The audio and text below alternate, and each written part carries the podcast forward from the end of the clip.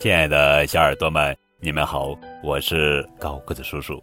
今天要讲的故事的名字叫做《贪小失大》，这是一则中国寓言故事。春秋时期，蜀秦相邻，遥遥相望。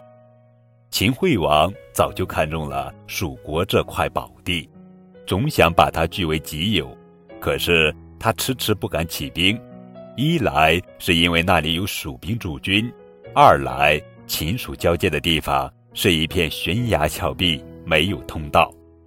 有一天，有一个谋士给秦惠王出了个主意，惠王听了，高兴的直拍大腿，立刻下令找来几个石匠，让他们用石头凿成几头大牛，放在通往蜀国的山路上，然后把石牛涂上金色。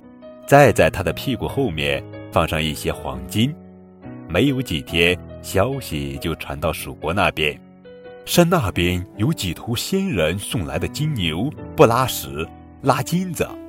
在此同时，秦惠王派了使臣传话给蜀侯，说秦惠王想把金牛送蜀侯几只，希望他尽快来取。蜀侯是个贪得无厌之徒。一天十分高兴，于是派了许多身强力壮的士兵去开山填谷、架桥铺路。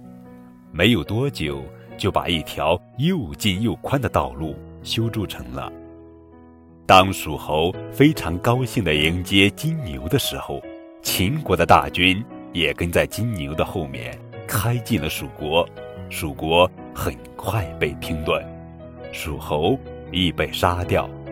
有人气愤地骂属猴：“因贪小利而去大利。”这个故事告诉我们，贪图小利往往会造成重大损失。